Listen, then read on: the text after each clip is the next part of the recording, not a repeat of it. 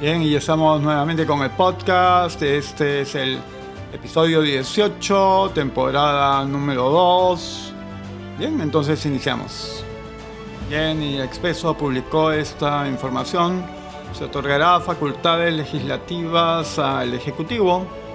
El presidente del Congreso, Manuel Merino de Lama, informó que la Junta de Portavoces del Congreso aprobó que se convoque una sesión plenaria este jueves a las 12 horas a fin de delegar facultades a la Comisión Permanente para legislar en reemplazo del Pleno del Parlamento. En dicha sesión también se aprobará la distribución de las comisiones parlamentarias y sus presidentes. Asimismo, Merino indicó que se decidió otorgar una facultad especial a la Comisión Permanente, esto a través de lo establecido en el reglamento del Congreso, para que pueda otorgar facultades legislativas al Ejecutivo, tal como lo adelantó ayer el presidente de la República, Martín Vizcarra, en el marco del estado de la emergencia nacional frente al coronavirus. Merino declaró previamente que en vista de la emergencia por el COVID-19 se evaluaba que se instale la comisión permanente que cuenta con un número reducido de miembros y que asuma la función de legislar. Sin embargo, explicó era necesario realizar un pleno para delegarle facultades especiales. Asimismo, indicó el Poder Ejecutivo requería que el Congreso apruebe los decretos de urgencia emitidos para atender la emergencia sanitaria por el coronavirus. Por otro lado, el vicepresidente del Congreso, Guillermo Aliaga, indicó que no se ha cerrado la posibilidad de realizar plenos virtuales y que se ha encargado a la oficialía mayor que encuentre el mecanismo tecnológico para su aplicación. Hospital de Vitarte empezó a atender pacientes con COVID-19. 25 de marzo del 2020 a las 7.55 pm, el Ministerio de Salud, MINSA, puso en funcionamiento el nuevo Hospital de Vitarte, que por ahora será dedicado a la atención de los pacientes con COVID-19 que requieran una atención más especializada, según explicó la doctora Pilar Massetti, directora del Hospital Nacional de Ciencias Neurológicas y que coordina la operación del moderno nosocomio de Vitarte de forma conjunta con Josefina Mimbela, directora del Hospital de Aten. Una niña de dos años que llegó a la emergencia en ambulancia del SAMU del MINSA se convirtió en la primera paciente del Hospital de Vitarte. La niña presentaba molestias respiratorias y estaba infectada con el COVID-19 ella fue atendida en emergencia y luego derivada a UCI pediátrica. La respuesta a esta emergencia ha sido óptima y nos ha dejado muy satisfechos, resaltó la doctora Massetti. La funcionaria señaló que el nuevo hospital ha sido adecuado para atender la pandemia mundial y cuenta con 50 camas de UCI totalmente equipadas, incluyendo aparatos de ventilación asistida, Además, el nosocomio posee personal altamente calificado, el mismo que cuenta con equipamiento de bioseguridad en almacenes suficientes para uso durante los próximos dos meses. El MINSA ha dispuesto que la cantidad de camas UCI seguirán incrementándose de 50 en 50 según la necesidad que requiere el país. Como se sabe, hasta este 25 de marzo el país presenta 19 pacientes hospitalizados, de los cuales 12 se mantienen con ventilación asistida. En total, el Perú cuenta con 480 resultados positivos de COVID-19. Cabe indicar que el hospital de Vitarte solo atenderá a pacientes que ya hayan sido referidos desde otros hospitales a través del programa de referencias del sector salud. A esta red pertenecen todos los establecimientos públicos, desde los centros de atención más chicos hasta los hospitales más grandes del país.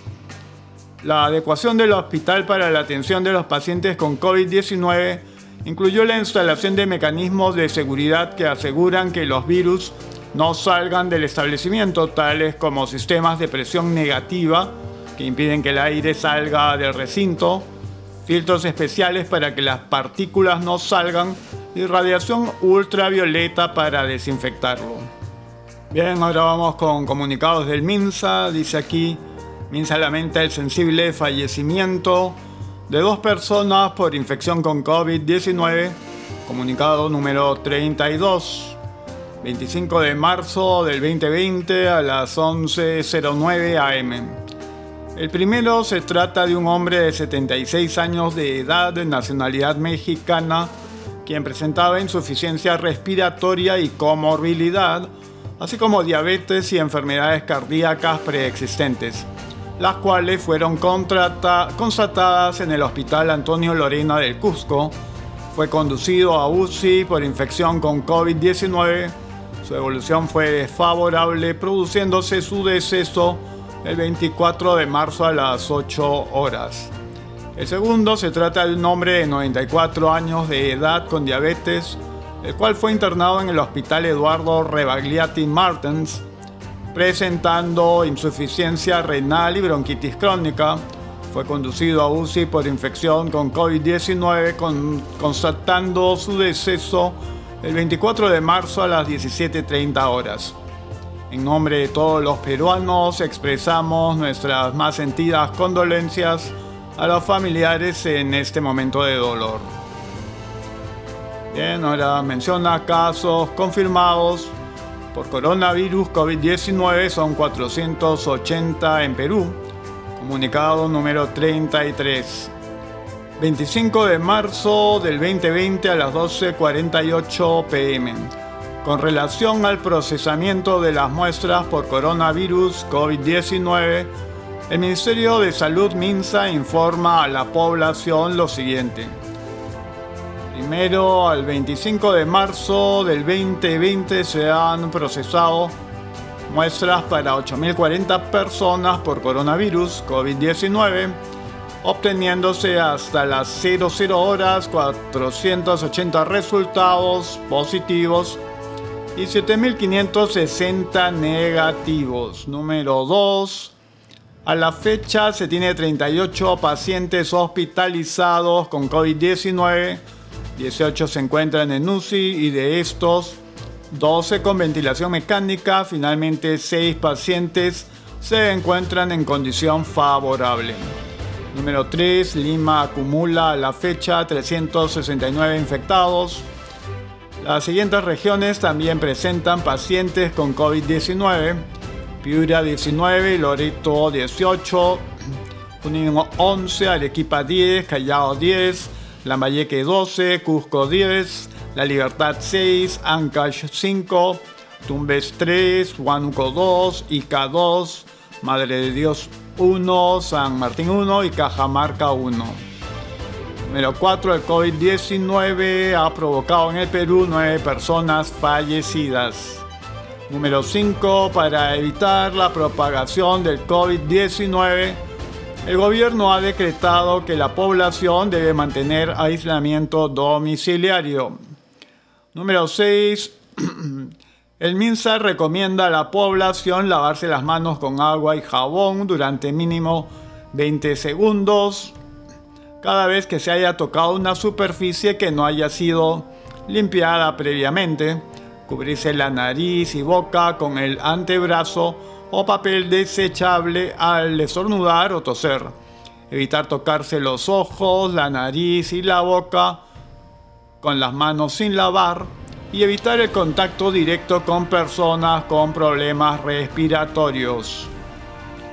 Bien, luego dice, Minsa ratifica uso de 1.400.000 pruebas rápidas para detección de COVID-19, 25 de marzo 2020 a las 3.51 pm. Luego que el presidente de la República, Martín Vizcarra, informó que a la fecha se han detectado 480 casos confirmados por COVID-19 de un total de 8.040 personas evaluadas. El ministro de Salud, Víctor Zamora, ratificó que el MINSA adquirirá 1.400.000 pruebas serológicas, también llamadas rápidas, que permitirán reforzar la vigilancia epidemiológica, identificar dónde se encuentran ubicado el virus en territorio peruano y ampliar la capacidad de diagnóstico. El titular de salud explicó que estas pruebas serológicas se complementarán a las pruebas moleculares que también han sido solicitadas en el mercado internacional. Detalló que esta compra se realiza tras un análisis realizado por el Ministerio de Salud e informe del Instituto Nacional de Salud, ente competente al respecto que sugirió ser más ambicioso en el ámbito de las muestras. En ese sentido, indicó que existe un comité de expertos muy sólido al que se le consulta permanentemente sobre las tecnologías que se usarán progresivamente en esta pandemia. Este comité conformado por reconocidos médicos como Eduardo Gatuso, Ciro Maguiña, Eduardo Ticona y Rubén Mayorga, revisó las recomendaciones técnicas que había producido el INS como parte del sustento de la compra de las pruebas rápidas y ratificó que éstas se adquirirán como un instrumento complementario al uso de las pruebas moleculares y para la vigilancia epidemiológica. Es decir, la prueba rápida permitirá identificar dónde el virus se encuentra ubicado, detalló. De esta manera ratificó que las pruebas rápidas son una de las herramientas que el Perú seguirá usando y que estas tienen un costo de 16 soles, mientras que las pruebas moleculares tienen un precio de 200 soles aproximadamente, aunque el precio es fluctuante debido a la demanda internacional. Las pruebas rápidas son un complemento de las 11 estrategias que el MINSA viene usando en sus distintos niveles, diagnóstico, tratamiento, vigilancia, comunicación e información. Una operación bastante compleja, añadió. Remarcó que el comité de expertos además ha realizado un reporte importante de usos de nuevos medicamentos que se utilizarán para enfrentar esta enfermedad. Ya tenemos un protocolo que incluso nos ha sido pedido por otros países, puntualizó. En otro momento, consultado por los hospitales de las regiones, específicamente dos nosocomios en Ancash, el doctor Zamora aclaró que todas las regiones tuvieron plazo hasta el 20 de marzo para entregar un plan donde se tenía que definir el establecimiento que pueda ser un hospital COVID-19 dentro de su territorio, tal como se implementó en Atelima. Además, recibieron más de 60 millones de soles para implementar dicho plan. Esta fecha se ha prorrogado tanto para recibir el plan como para evaluar el nivel de gasto. También aprovechó la oportunidad para detallar que viene coordinando con todos los colegios profesionales, médicos, enfermeros, químicos, farmacéuticos, obstetras, así como con la Asociación de Clínicas Privadas, Asociación Peruana de Seguros y algunos miembros de la industria. Felizmente todos ellos se han puesto a la orden para apoyar en esta lucha, remarcó. Bueno, y el 26 Vizcarra tuvo una conferencia, como ya nos tiene acostumbrados, a eso de las 12 del día, donde precisamente anunció que se extendía la cuarentena hasta el día 12 de abril. Entre otras cosas, también mencionó la suspensión temporal por un mes, ah, refiriéndose a abril, de los aportes a las AFP. También solicitó delegación de facultades para legislar, bueno, algo que ya había anunciado previamente. Y bueno, señaló que se hará un registro de las personas que incumplan con las disposiciones para su posterior sanción. Y señaló que habían 11 ítems con referencia a la solicitud de facultades para legislar. Eh, también hizo referencia al retiro de la CTS hasta 2.400 soles esperemos que eso sea en alguna medida de ayuda para las personas que disponen pues, de CTS al momento, ¿no? En fin, ahora continuamos con comunicados del MINSA. Dice casos confirmados por coronavirus COVID-19 son 580 en Perú, comunicado número 34. 26 de marzo del 2020 a las 12.41 pm, con relación al procesamiento de las muestras por coronavirus COVID-19, el Ministerio de Salud MINSA informa a la población lo siguiente. Número 1 al 26 de marzo del 2020 se han procesado muestras para 9.219 personas por coronavirus COVID-19, obteniéndose hasta las 0 horas 580 resultados positivos y 8.639 negativos. Número 2, a la fecha se tiene 58 pacientes hospitalizados con COVID-19 14 se encuentran en UCI, de estos 13 con ventilación mecánica. Finalmente, 6 pacientes se encuentran en condición favorable. Número 3, Lima acumula a la fecha 453 infectados. Las siguientes regiones también presentan pacientes con COVID-19. Piura 20, Loreto 18, Junín 11, Arequipa 15, Callao 15, la Mayeque 12, Cusco 10, La Libertad 9, Ancash 6, Tumbes 3, Huánuco 2, Ica 3, Madre de Dios 1, San Martín 1, Cajamarca 1. Número 4. El COVID-19 ha provocado en el Perú 9 personas fallecidas. Número 5. Para evitar la propagación del COVID-19, el gobierno ha decretado que la población debe mantener aislamiento domiciliario. Número 6. El MINSA recomienda a la población lavarse las manos con agua y jabón durante mínimo 20 segundos cada vez que se haya, tocado una superficie que no haya sido limpiada previamente. Cubrirse la nariz y boca con el antebrazo o papel desechable al estornudar o toser evitar tocarse los ojos, la nariz y la boca con las manos sin lavar y evitar el contacto directo con personas con problemas respiratorios. COVID-19 puede permanecer hasta 9 días y se recomienda desinfectar hasta suelas de zapatos.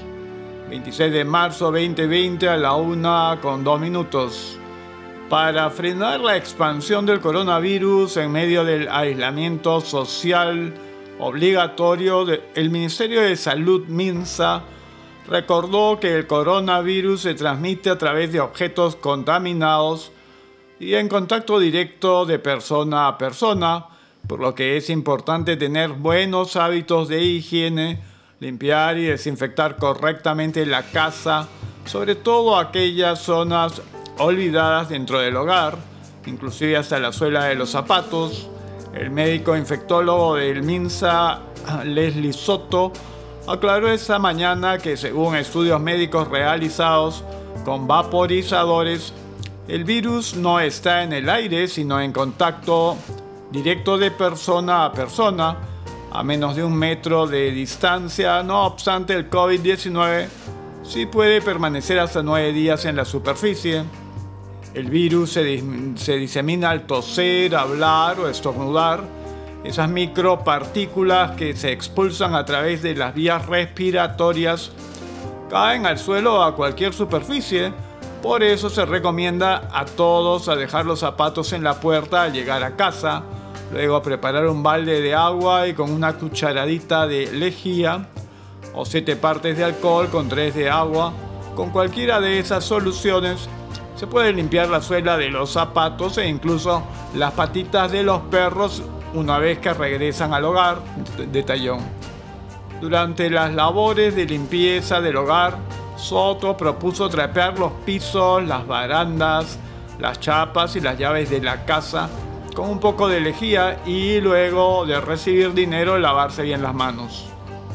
Asimismo sugirió que aunque lo ideal es darse un baño al llegar a casa, las personas que no pudieran hacerlo de inmediato tienen que desinfectar las zonas que ha tenido más expuesta al salir a la calle, además de cambiarse de prendas de vestir con las que se mantuvo al aire libre. También indicó que se ha determinado que en todos los centros hospitalarios las personas utilicen mascarilla, no obstante en la calle no es necesario.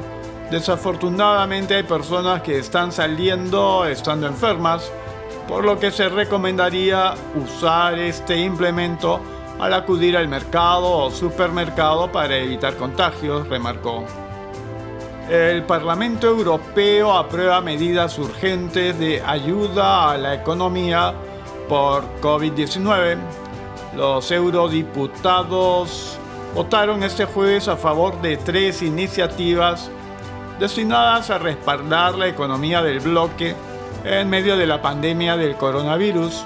Según el sitio oficial del Parlamento Europeo, se aprobaron las siguientes propuestas. Una iniciativa de inversión en respuesta al coronavirus que prevé invertir 37 mil millones de euros, 40.848 millones de dólares en los ciudadanos, regiones y países más afectados por la pandemia, con un enfoque especial en el sistema de salud y los sectores más vulnerables de la economía, una extensión del Fondo de Solidaridad de la Unión Europea de hasta 800 millones de euros, 883 millones de dólares ya en este año, una suspensión temporal de las normas que rigen las franjas horarias de los aeropuertos, lo cual evitará que las aerolíneas tengan que operar vuelos vacíos para no perder sus derechos a la próxima temporada. Las tres propuestas fueron aprobadas de manera casi unánime con 683, 671 y 686 votos a favor respectivamente. Las medidas entrarán en vigor en los próximos días tras ser adoptadas formalmente por el Consejo Europeo y publicadas en el Diario Oficial de la Unión Europea. Macron advierte del riesgo de que muera la zona Schengen debido al coronavirus, una fuente diplomática francesa informó, citada por Reuters, de que el presidente del país, Emmanuel Macron, advirtió a los líderes de la Unión Europea del riesgo de que muera la zona Schengen debido a la situación alrededor del brote actual del coronavirus. Lo que está en juego es la supervivencia del proyecto europeo, indicó el líder galo. El riesgo al que nos enfrentamos es a la muerte de Schengen, dijo Macron a los otros 26 líderes europeos en una conferencia telefónica. Según el mandatario, el brote es capaz de derrumbar los pilares centrales del bloque europeo, como su zona libre de fronteras, si los países no logran mostrar solidaridad en esta crisis. La semana pasada, el epidemiólogo chino Chang Wenhong jefe del equipo de expertos clínicos del COVID-19 de Shanghái, advirtió que Europa debe olvidar la idea de que la pandemia terminará en un futuro próximo y asumir que la lucha contra el coronavirus podría prolongarse hasta dos años. Bien, entonces llegamos al fin del episodio número 18, temporada número 2 del podcast y estaremos regresando pronto.